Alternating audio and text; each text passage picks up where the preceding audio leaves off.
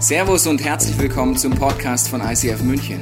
Wir wünschen dir in den nächsten Minuten eine spannende Begegnung mit Gott und dabei ganz viel Spaß.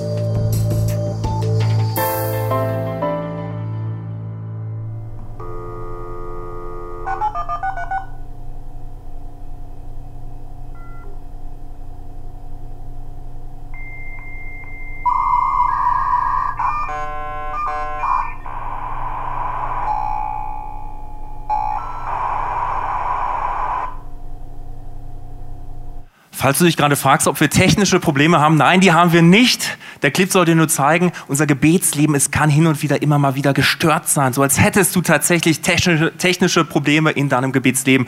Und damit herzlich willkommen hier im ICF München. Das Thema heute ist ein hochspannendes Thema. Es ist Gebet.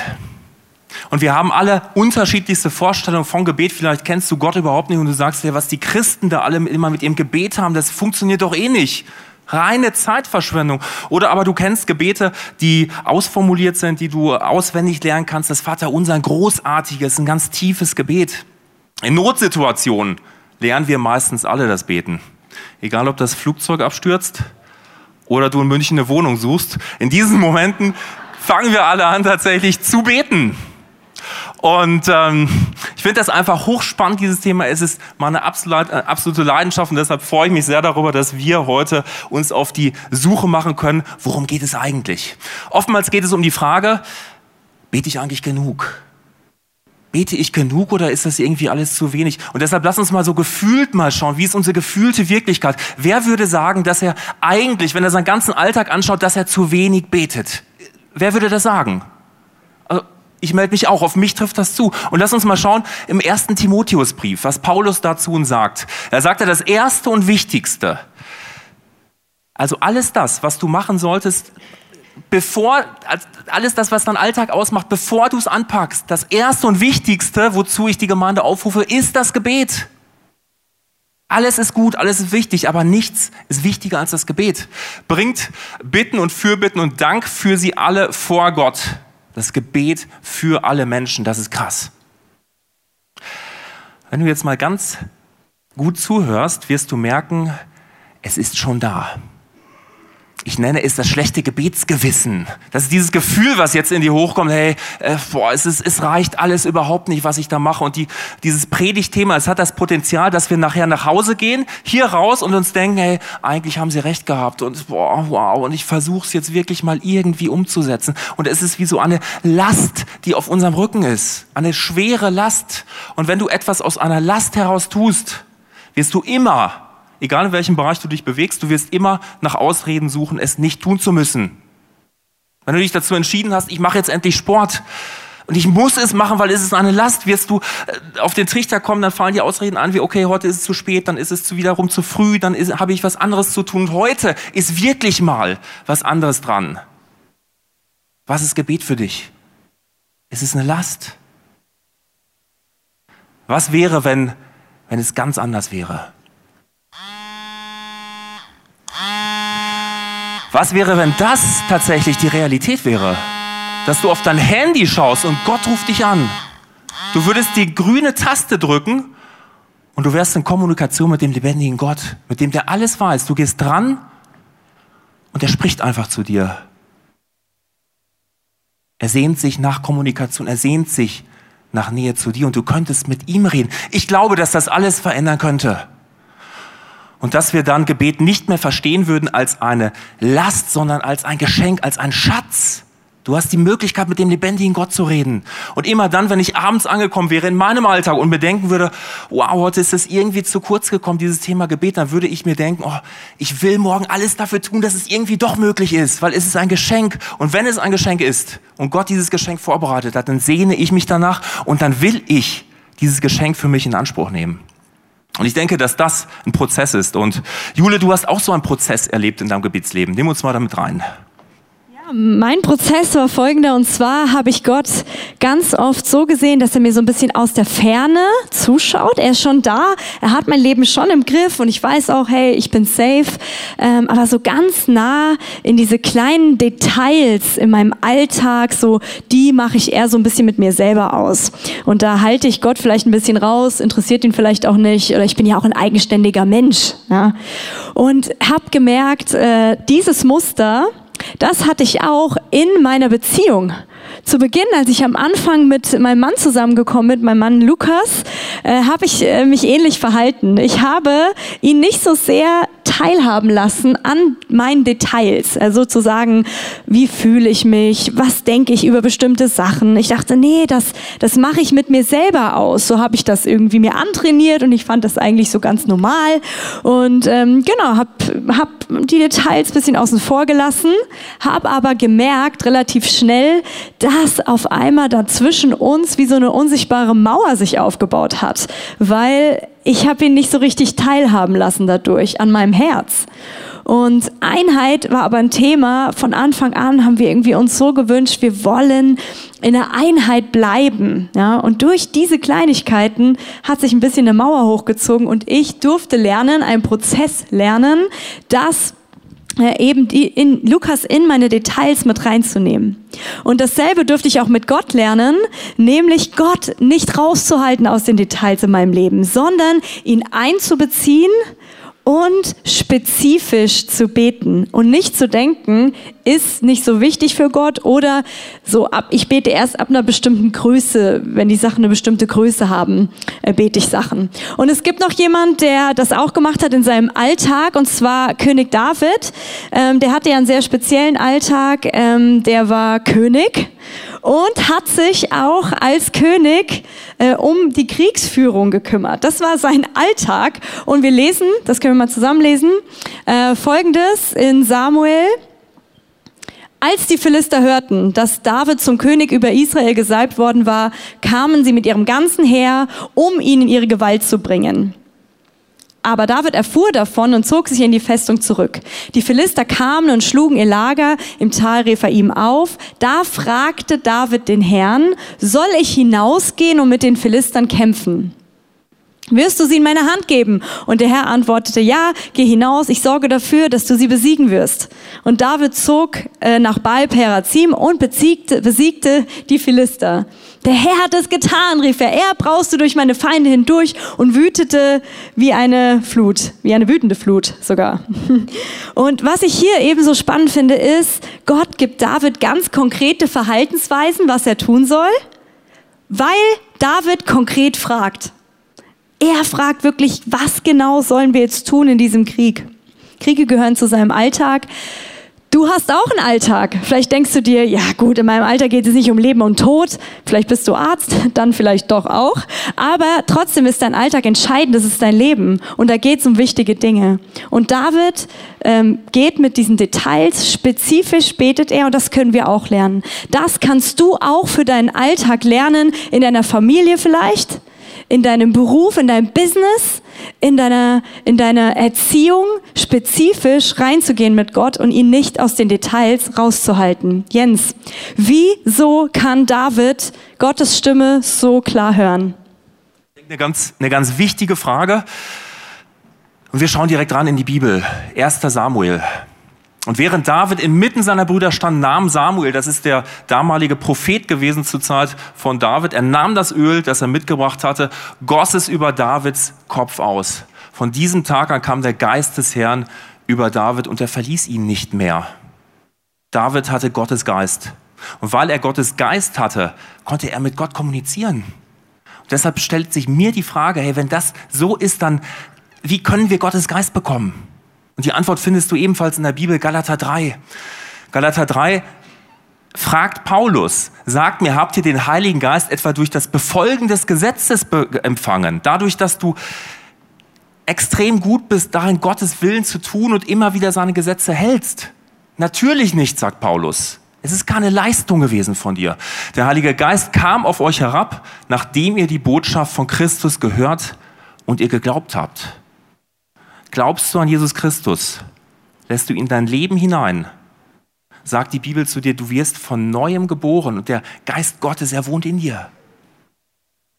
Und du kannst es dir in etwa vorstellen, wie mit diesem genialen Gerät hier in meiner Hand. Das ist ein Smartphone.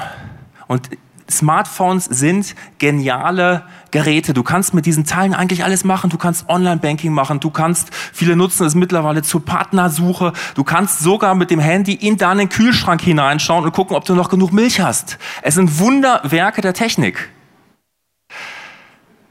Das volle Potenzial kannst du allerdings nur dann ausschöpfen, wenn hier eine SIM-Karte drin ist. Wenn du da keine SIM-Karte reinpackst, kannst du mittlerweile einiges trotzdem offline machen mit diesem Teil. Aber ohne SIM-Karte kannst du da nicht online gehen. Da muss eine SIM-Karte ran. Und sobald die SIM-Karte drin ist, wow, kannst du alle Funktionen dieses Gerätes tatsächlich nutzen. Und zwar perfekt. Und genau so ist es mit dem Heiligen Geist. Du bist ein wunderbares Geschöpf Gottes, egal ob du jetzt Gott schon kennst, ob du ihn noch nicht kennst. Gott hat gesagt, hey, du bist wunderbar in meinen Augen. Und dem Moment, wo du den Heiligen Geist empfängst, dadurch, dass du an Jesus glaubst, da ist es wie mit diesem Handy. Der Heilige Geist schaltet all deine Funktionen frei in deinem Geist. Und die Bibel spricht davon, du bist von neuem geboren. Wumm! Die Funktionen sind freigeschaltet. Und interessant ist es jetzt, wenn du schon länger mit Jesus unterwegs bist, wenn du sagst, okay, ich, ich, ich bin schon länger gläubig, ich gehe in die Kirche, was auch immer, aber so, ich kenne das nicht so richtig. Dann ist es genauso wie mit dem Handy. Wenn ich dieses Teil hier voll ausgestattet mit der SIM-Karte da hinlege und nicht mehr gebrauche, werde ich niemals die vollen Funktionen dieses Gerätes hier kennenlernen. Es ist, und genauso ist es mit Gott und dem Heiligen Geist. Ich muss dieses Handy nehmen und ich muss anfangen, einfach spielerisch mal zu schauen, was habe ich denn jetzt alles für Funktionen, alles Mögliche, SMS verschicken, telefonieren, E-Mails, Fotos, Fotos versenden, das ist genial. Und genauso ist es mit Gottes Geist und all den Dingen, die er in dich hineingelegt hat, die da sind und die entwickelt werden dürfen. Und lass dir von keinem einreden, dass das irgendwie was ganz Kompliziertes wäre. Weißt du, wir tendieren hin und wieder dazu zu sagen, okay, Gott der Vater, ja, Jesus ist da, er ist für uns am Kreuz gestorben, aber der Heilige Geist, hm, irgendwie komisch. Jesus Christus sagt persönlich, der Heilige Geist, er ist der, der dich alles lehren wird. Er ist dein Lehrer. Wie gehst du mit deinem Lehrer um? Stell dir das mal vor, da käme jetzt wirklich ein Lehrer her, der würde sagen, er möchte mir was beibringen und ich würde sagen, Nö, geht nicht. Wie soll er mir was beibringen? Der Heilige Geist ist dein Lehrer. Er schaltet all deine Funktionen frei. Und wir wollen uns heute mit einer Funktion äh, beschäftigen und das ist die grüne Taste. Kommunikation mit Gott. Ich möchte mit Gott reden und es ist dann Recht, mit Gott zu reden. Und ich möchte das anhand eines Beispiels einfach erklären, was es heißt, zu kommunizieren mit Gott. Denn wir haben oftmals dieses Bild von Kommunikation, von Gebet, dass ich jetzt ins Gebet gehe und ich sage Gott, alles das, was mich gerade beschäftigt, das ist los, das ist los in meinem Leben, da habe ich keine Antwort drauf, da habe ich mal eine Frage und das ist überhaupt nicht gut. Und so beten wir oftmals. Und das ist gut. Versteh mich nicht falsch. Gott möchte all diese Dinge mit dir durchgehen. Er möchte das, er sehnt sich danach. Aber was wir dann oft machen, ist dieses Amen, Tschüss. Und jetzt versetzt sich in die Rolle des Heiligen Geistes. Er, der alles weiß, der dich lehren will. Er steht da, er sagt, hey, lass mich dir eine Perspektive geben auf all die Sachen, die du gerade gesagt hast. Wie soll er das machen, wenn du ihm nicht die Möglichkeit gibst? Und die Möglichkeit gibst du ihm, indem du einfach mal sagst, okay, ich bin stille und ich höre auf das, was Gott mir zu sagen hat. Ich habe das vor einiger Zeit wieder schmerzlich kennengelernt, das will ich dir jetzt erzählen. Ich darf im Get Free mitarbeiten. Get Free ist eine Veranstaltung, die wir hin und wieder in Starnberg haben. In Starnberg haben wir grundsätzlich zwei Locations für diesen Zweck. Das ist einmal die Burg und das ist das Schloss. In einer von den beiden Locations sind wir an diesem Termin untergebracht. Und dann ging es um einen Termin, wo wir in der Burg untergebracht waren. Und ich hatte morgens einfach diesen Drang, ich habe es gespürt, bete unbedingt für dieses Get Free am Abend. Habe das gemacht, habe mich hingesetzt und habe einfach mal gesagt, okay, Gott, wofür darf ich denn jetzt eigentlich beten, was dieses Get Free angeht? Dann hat Gott mir die andere Location gezeigt, die, das Schloss, wo wir gar nicht sind. Und ich habe zu Gott gesagt, hey Gott, ist, das kam noch nicht an anscheinend. Wir sind in der Burg, wir haben die Burg gebucht und jetzt zeigst du mir das Schloss, das passt nicht zusammen. Merkst du diese Arroganz? Kennst du das von dir? Weil wir uns einbilden, wir wüssten ganz genau, was Gott jetzt tun muss. Okay, habe mich hingesetzt, Gott nochmal von vorne. Also heute ist das Get Free. Hey, was willst du? Wofür darf ich beten für dieses Get Free? Und Gott zeigt mir wieder dieses Schloss und er zeigt mir sogar konkrete Punkte, für die ich bitte beten darf. Und ich habe da eins gemacht, ich habe es ernst genommen. Ich habe gesagt, okay, ich mache das jetzt. Abends kam es so, wie es kommen musste. Wir sind nach Starnberg gefahren und zwar Natürlich zur Burg, weil wir haben die gebucht. Und wir haben dann für 100 Menschen Getränke und Snacks zwei Etagen lang hochgeschleppt. Und dann ist etwas passiert. Eine Mitarbeiterin von der Burg kam zu uns und sie hat gesagt, also es tut mir jetzt wirklich leid. Wir hatten das in unserer, wir arbeiten mit, seit Jahren mit denen zusammen. Er hat gesagt, es tut mir leid. Ihr seid heute nicht in der Burg. Ihr seid im Schloss. Weißt du, was das bedeutet? Es bedeutet, dass Gott uns im Gebet die Dinge zeigt, für die wir beten können. Weißt du, was da für eine Macht drin steckt, die Gott dir gegeben hat? Gerade auch im Gebet für andere Menschen. Wir tendieren dazu, mit unserem Verstand zu beten. Ich bilde mir ein, die Person X, die braucht jetzt das und das und das und das und das. Wenn ich Gott frage, zeigt er mir vielleicht ganz andere Punkte. Und ich sage dir eins, hätte ich es ernst genommen.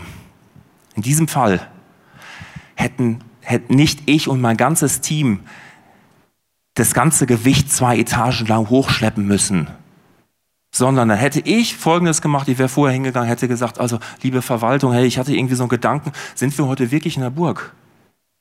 Wer nicht hören will, muss fühlen. Und das ist in meinem Beispiel genauso. Und wenn du es noch nicht kennengelernt hast, äh, schlepp mal für 100 Leute Getränke zwei Etagen hoch, dann weißt du es ganz genau. Ich hätte mir das Leben viel einfacher machen können. Wo machst du dir dein Leben schwer? Wo bleibst du voll unter deinem Potenzial im Gebet? Ich hätte alles von meiner Seele, von meinem Willen, von meinem eigenen Denken her beten können. Okay, da sind wir in der Burg und ich brauche das und das und das, das bräuchte ich noch. Und Gott sagt, nein, ich weiß viel mehr als du. Du bist klug und du bist auch klug, aber Gott weiß noch viel mehr. Und das ist Kommunikation mit Gott. Ankommen. Es geht erstmal gar nicht um deine To-Dos, es geht ums Ankommen. Sein bei Gott. Und aus diesem Sein heraus darfst du vielleicht etwas tun. Vielleicht geht es auch nur ums Ankommen.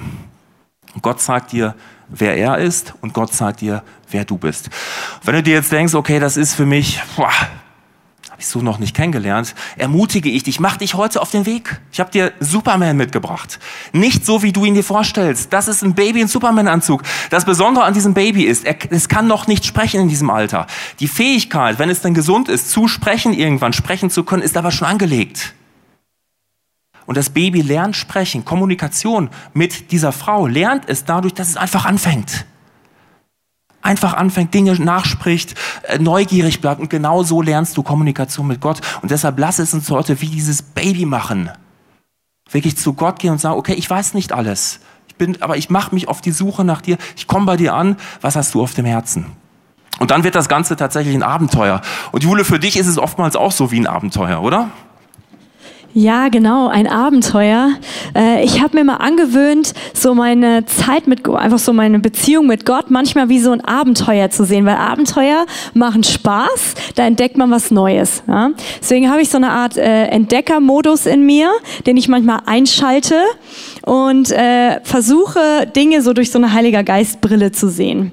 Und das mache ich ganz gerne, zum Beispiel, wenn ich ähm, mit Leuten unterwegs bin oder in einer Gruppe bin und dann gehe ich, bin ich einfach innerlich so im Gespräch mit Gott und sage, ja, okay, Entdeckermodus, Gott, yeah, was, was machen wir hier heute? So, was willst du hier machen? Was ist dir vielleicht jetzt gerade wichtig? Darf ich irgendwas zu irgendwem sagen? Und ähm, schalte so diesen Modus ein. Und zum Beispiel kennst du ja vielleicht eine Situation, du hast einen Freund, eine Freundin, die kommt zu dir und will mit dir sprechen, schüttet vielleicht so ihr Herz und sein Herz aus bei dir ähm, und du merkst, oh, okay, die Person hat echt eine Herausforderung, hat ein Problem, fragt dich sogar nach Rat vielleicht. Ja, das ist natürlich eine sehr, ist eine Sache, die jeder von uns kennt. Du wirst um Rat gebeten und jetzt äh, passiert was, Entdeckermodus einschalten. Ähm, jetzt kann ich entweder sozusagen ohne meinen Entdeckermodus von der einen Seite vom Pferd fallen und denken, wow, sie hat mich um Rat gefragt. Mich? Ja klar weiß ich einen Rat für dich. Ja klar. Hey, ich habe so viel Weisheit. Hey, mach's einfach so. Ich weiß, was gut für dich ist. Kein Problem. Oder du hast so die andere Seite ähm, und du denkst dir, uh, die Herausforderung, das Problem, das ist echt eine Nummer zu groß. Ich muss sie doch jetzt hier retten. Ich muss doch der Person jetzt helfen oh, okay, ich muss mir irgendwas aus den Rippen schneiden irgendwie. Ich, wie soll ich ihr bloß helfen? Und du merkst, oh, du kannst die Last gar nicht tragen von, der, von diesem Problem. Und Entdeckermodus heißt jetzt, stopp, kurz innehalten. Heiliger Geist, was, was denkst du, soll ich jetzt der Person sagen? Was denkst du ist jetzt dran? Meine Ratschläge? Hm, vielleicht nicht. Vielleicht nur einer davon. Und schon fange ich an, so ein bisschen loszulassen. Ich kann mich entspannen. Es wird wieder angenehm, die Situation, weil ich merke, nicht mehr ich trage die Last, sondern ich habe es dem, ich habe es Gott überlassen. Und ich höre einfach mal, was bekomme ich für einen Impuls, vielleicht noch eine Kleinigkeit. Und die setze ich um. Und schon fällt so eine Last von meinen Schultern und es ist wie, ja, so, ein, so eine Abenteuerreise, auf der ich jetzt wieder bin mit Gott. Hm, was ist wohl dein nächster Impuls? So ein bisschen, ähm, ja, was, was ausprobieren. Und ich war kürzlich auch im Urlaub und habe ich das auch ausprobiert. Das kann man aber auch in jedem x-beliebigen anderen Setting machen, denn wir sind ja viel unterwegs, ja. Und manchmal gehe ich dann auch so ran und frage Gott an diesem Ort, was ist hier los? Und wir kamen an einen Ort im Urlaub und zwar die Klagemauer in Israel. Eigentlich, wow, ein so bedeutungsträchtiger Ort. Da müsste man doch eigentlich irgendwie sofort mit Gott in Kontakt sein. Aber die Situation war ganz anders, denn es war folgendermaßen. Es waren ungefähr 100.000 Touristen an diesem Ort, Reisebusse voller Leute, die Busse standen da. Es war eigentlich so der Horror. Äh, es war brühend heiß und ich dachte mir so, okay, Klagemauer, noch eine weitere Sehenswürdigkeit. Man kann wirklich viel Sachen in Israel anschauen und irgendwann kann man nichts mehr wahrnehmen. Naja, jedenfalls äh, haben wir dann beschlossen, wir bleiben ein bisschen an dieser Klagemauer, sind zu dieser Klagemauer hingelaufen. Ich stehe da und merke so, okay, ich schalte mal Entdeckermodus ein, denn ich habe mich dran erinnert, ich habe die Frauen gesehen, denn da gibt es so einen Frauen- und so Männerabteil, ich bin ins Frauenabteil gegangen äh, und in, diese, in dieser Gebetsecke der Frauen ähm, habe ich die Frauen gesehen, wie sie gebetet haben. Das hat mich inspiriert zu sagen, Heiliger Geist, okay, wir schauen jetzt mal, was du hier machen willst. Ich will jetzt mit dir hier die Situation eigentlich erleben und nicht nur so abhaken. Und dann schaue ich rum und merke, wow, es ist so eine friedvolle Atmosphäre hier. Die Frauen, wie sie hier beten, wie sie hier sitzen. Dieser ganze Touristenstress war gar nicht mehr da. Und dann kam mir der Vers in den Sinn, hey, im Hause des Herrn will ich bleiben, immer da. Und ich habe gemerkt, oh, ich komme automatisch so ins Gespräch mit dem Heiligen Geist. Ich merke, ja, danke Gott für diesen Vers. Ich will auch gerne jetzt hier bleiben in deinem Haus. Das wurde alles so lebendig. Und dann habe ich die Frauen beobachtet und musste an unsere Ladies Lounge denken, weil ich machte, das ist hier wie eine Ladies Lounge. Die Frauen kommen zusammen und ich habe den Impuls gehabt, dann anzufangen, dafür zu beten. Einfach gedacht, dann bete ich jetzt für Frauen, dass sie in ihr Calling kommen, in unterschiedlichen Kulturen, dass sie nicht unterdrückt werden, weil da waren viele Kulturen. Genau. Und so ging meine Abenteuerreise an der Klagemauer. Und solche Sachen liebe ich, das sind wie Geschenke. Das kannst du ausprobieren im Alltag. Dafür musst du gar nichts machen. Du läufst einfach die Tür hoch. Du kannst an deinem Platz, wo du jetzt sitzt, sag Gott, Entdeckermodus. Come on, wir zwei. Was, was ist hier los? Aber es gibt Situationen, da merke ich, da ist es richtig schwer. Da gibt es Situationen, die kosten mich, die verlangen mir alles ab, die verlangen mir meine ganze Kraft ab, mit Gott in die Kommunikation zu gehen. Da ist es nicht so leicht und abenteuermäßig. Das ist eher richtig schwer und ich komme nicht mehr in diesen Kontakt mit Gott. Und der Auslöser dafür ist oftmals, dass ich Lügen glaube. Ich habe das mal ein bisschen analysiert. Bei mir ist oft die Lüge gewesen, du leistest nicht genug. Was du machst, reicht nicht aus. Es ist nicht genug. Und ich habe angefangen, diese Lüge zu glauben. Okay, ich mache nicht genug. Ah, okay. Und das fühlt sich an wie eine schwere Last. Die Last ist immer schwerer geworden, immer stärker. Und ich habe mich richtig alleingelassen gefühlt von Gott. Ja, dann merke ich so, krass, Gott, du hilfst mir gar nicht hier raus. Helf mir hier raus. Und es fängt sogar an, so eine, zu so einer Emotion zu werden, die mich richtig gefangen hält. Vielleicht kennst du es Emotionen, die dich gefangen halten, wo du Lügen glaubst, aber du kommst nicht raus, du kommst nicht mehr raus, kannst die Wahrheit gar nicht mehr sehen. Und so ging es mir. So ging es mir oft.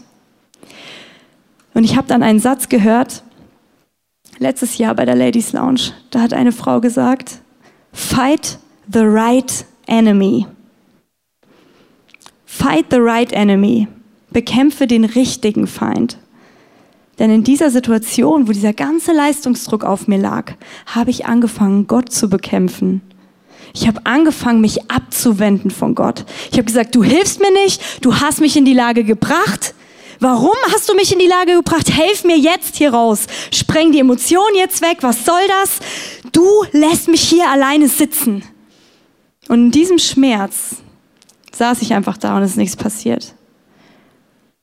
Und durch diesen Satz, fight the right enemy, ist etwas gekommen, was mir hilft, in genau den Situationen mich wieder Gott zuzuwenden und wieder zu realisieren, ich bekämpfe hier vielleicht den, gerade den falschen Feind. Ich mache Gott zu meinem Feindbild. Er ist Gott, ist aber nicht mein Feind. Gott ist auch nicht dein Feind. Der Feind ist dein Feind. Satan, der Teufel ist dein Feind und er redet mir und dir ein, Lügen ein. Ja, du leistest nicht genug zum Beispiel. Und dann habe ich beschlossen, okay, das nehme ich auch als Jahresmotto, weil ich komme oft in solche Situationen und ich brauche so einen Satz, der mich erinnert, mich wieder zuzuwenden, wieder mit Gott zu kommunizieren in einer guten Art und ihn nicht mehr als Feind zu sehen. Und in der Zuwendung passiert Folgendes, das will ich dir vorlesen. Doch wenn sich jemand dem Herrn zuwendet, wird der Schleier weggenommen. Der Herr aber ist Geist und wo immer der Geist des Herrn ist, ist Freiheit. Doch wenn sich jemand dem Herrn zuwendet, wird der Schleier weggenommen. Das war wie ein Schleier. Unter diesem Leistungsdruck, das war wie ein Schleier. Konnte ich nicht mehr die Wahrheit sehen. Kann ich sie nicht mehr sehen. Kennst du vielleicht auch die Wahrheit? Die Hoffnung kannst du nicht mehr sehen. Und hier geht es darum, dass wenn man an Jesus glaubt, dass dann dieser Schleier weggenommen wird, dass dann die Bibel auch lebendig wird. Und deswegen habe ich angefangen, mich wieder zuzuwenden zu Gott, habe da so ein paar Tools, die mir helfen, weil ich bin ja oft in so einer Emotion. Und mir hilft dann, meine Worte zum Gebet zu machen und mir hilft, meinen Körper einzusetzen. Ich gehe dann ganz aktiv vor und muss dann auch manchmal vielleicht aufstehen aus meiner Haltung, weil ich bin ein bisschen in der Opferhaltung, in der du lässt mich hier sitzen, im Dreck sitzen und genau meine Emotionen noch und ich stehe dann richtig auf. Ganz oft passiert es, dass ich dann anfangen muss, muss mich schon überwinden, aber anfangen muss, in meiner Wohnung so ein bisschen rumzulaufen. Dann tiger ich so ein bisschen wirklich im Kreis rum, weil ich merke, das kommt wieder meine Seele braucht es, dass mein Körper jetzt mal losgeht und wieder ins Gespräch geht mit Gott. Und dann fange ich an, dieses Schweigen zu brechen, weil oft gehe ich in so ein Schweigen dann rein in dieser Abwendung. Und das Schweigen kann ich nicht einfach mit meinen Worten brechen. Oft hilft mir, Gottes Wort zu beten. Das ist so ein Schlüssel, Gottes Wort zu beten. Du nimmst dir einen Bibelvers und du fängst ihn an, vielleicht kannst du ihn im ersten Moment nur denken, aber das ist schon der erste Schritt zu der Zuwendung und du betest diesen, diesen Vers, hey Gott, nicht meine Last, nicht, nicht ich trage die Last, sondern du trägst die Last. Du trägst meine Last. Du trägst meine Last. Und ich fange an, das zu beten. Und das hilft mir wieder, in die Kommunikation zu gehen. Ich kann mich wieder zuwenden, der Schleier geht weg und es passiert, was wir gelesen haben. Die Freiheit kommt wieder. Die Freiheit kommt wieder, wir in diesem Vers gerade gelesen haben. Und ich denke, genau darum geht's. Weißt du, du und ich, wir sind so in diesem Tun drin. Wir glauben immer, alles Mögliche machen zu müssen.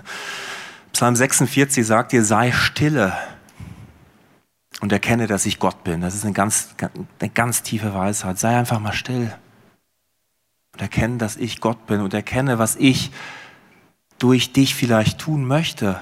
Aber primär geht es darum, sei still. Das ist das einzige Tu-Du, was du hin und wieder hast bei Gott. Du kommst an im Sein bei ihm. Und dieses Ankommen, das ist großartig. Und aus dieser Ankunft erwachsen so viele Sachen, so viele Wahrheiten, die er dir in dein Herz schreiben möchte. Im Hebräerbrief steht Folgendes. Da sagt Paulus, ihr hingegen seid zum Berg Zion gekommen, zur Stadt des lebendigen Gottes. Das ist an dich adressiert. Zu dem Jerusalem, das im Himmel ist. Ihr seid zu der festlichen Versammlung einer unzählbar großen Schar von Engeln gekommen und zu der Gemeinde von Gottes Erstgeborenen, deren Namen im Himmel aufgeschrieben sind. Ihr seid, und das sagt die Bibel zu dir, zu Gott selbst gekommen, dem Richter, vor dem sich alle verantworten müssen, und zu den Gerechten, die bereits vollendet sind und deren Geist bei Gott ist. Da bist du angekommen. Und ihr seid zu dem Vermittler des neuen Bundes gekommen, zu Jesus, und seid mit seinem Blut besprengt worden, mit dem Blut das noch viel eindrücklicher, nachdrücklicher redet als das Blut Abels. Ich weiß nicht, ob du die Situation kennst. Paulus spricht hier vom Berg Zion. Die Israeliten damals kannten den Berg Sinai. Das war dieser Berg. Sie waren in der Wüste drin und sie sehen in der Ferne diesen Berg und er raucht und es bebt und Gott ist da und er spricht mit Mose. So wie zu einem Freund. Und diese Israeliten, sie sind von diesem Berg entfernt. Mose ist da. Sie sind hier und sie sehen es aus der Entfernung. Und vielleicht fühlst du das auch hin und wieder, die, dass du dir denkst, okay, ja gut, Kommunikation mit Gott und wenn Gott mir doch was sagen würde, ich fühle mich so, als wäre da hinten dieser Berg, wo das alles passiert. Und ich bin aber hier. Das ist mein Alltag, das ist meine Realität. Hier stehe ich hinten spricht Gott zu seinen Freunden, zu Mose und Co. und wie sie alle heißen wollen. Und ich bin hier. Und da hinein, in dieses Mindset, sagt Paulus, hey, pass auf, du bist nicht zum Berg Sinai gekommen, du bist zum Berg Zion gekommen. Und er sagt, Berg Zion ist die Wohnung des lebendigen Gottes. Das ist Gottes Herrlichkeit, so wie es da eben aufgesch äh, aufgeschlüsselt stand. Da bist du gerufen, dahin zu kommen. Das heißt, diese Entfernung, die vorher da war, da hinten spricht Gott zu Menschen, ich bin hier. Jesus ist hingekommen und hat diese Entfernung beseitigt. Das ist das, wovon der Hebräerbrief äh, spricht, dass Jesus es getan hat. Durch sein Blut, durch das, was er am Kreuz getan hat. Um dahin zu kommen, musste ein Preis gezahlt werden. Jesus hat ihn bezahlt. Und er steht jetzt da in dieser Wohnung Gottes und er sieht dich und er spricht zu dir, hey, dich will ich. Mit dir möchte ich Gemeinschaft haben. Ich möchte mit dir reden wie zu einem Freund. Und dieses Reden wie zu einem Freund fängt mit Ruhe an. Und ich lade dich ein, dass du und ich, dass wir uns jetzt einen Moment der Ruhe nehmen. Absolut Moment der Ruhe. Wir nehmen gleich auch die Musik ein bisschen raus. Und ich lade dich ein, dass du mit mir aufstehst. Da, wo du jetzt sitzt, dass du einfach jetzt aufstehst, dass du jetzt einen Schritt tust. Gebet ist für mich keine Last mehr. Ich lasse die Last liegen und ich stehe auf. Ich will dieses Geschenk haben.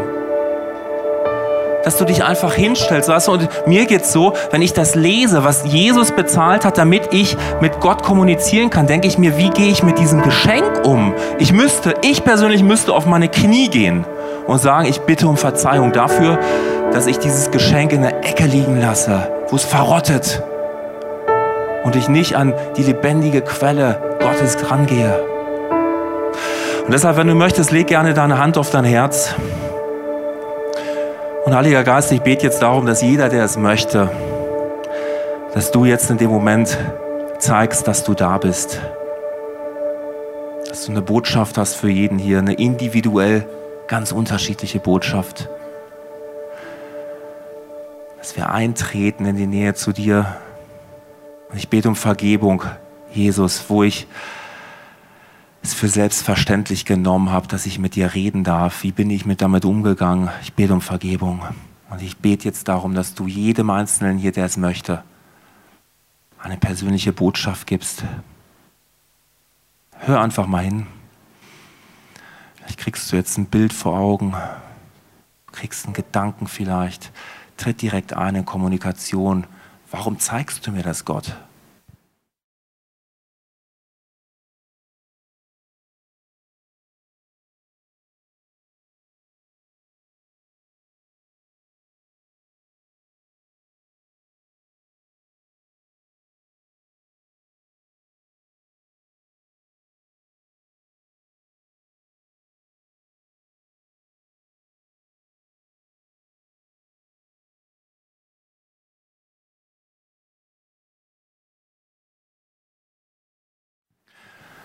Bleib einfach drin in dem Gebet. Einfach drin bleiben. Es ist für dich ein heiliger Moment, weil der, mit dem du redest, der ist heilig. Und ich bete jetzt, Jesus, dass diese Botschaft, die du jedem gegeben hast, dass sie tief ins Herz sagt. Vielleicht ist es nur ein Wort. Und ich breche über uns allen diese Lüge, dass es wenig wäre, was du uns da jetzt gerade gegeben hättest, sondern es ist tiefe Wahrheiten, mit denen du uns versorgst. Wir hoffen, dass dir diese Predigt weitergeholfen hat. Wenn du Fragen hast, kannst du gerne an info at icf-moenchen.de mailen und weitere Informationen findest du auf unserer Homepage unter www.icf-moenchen.de.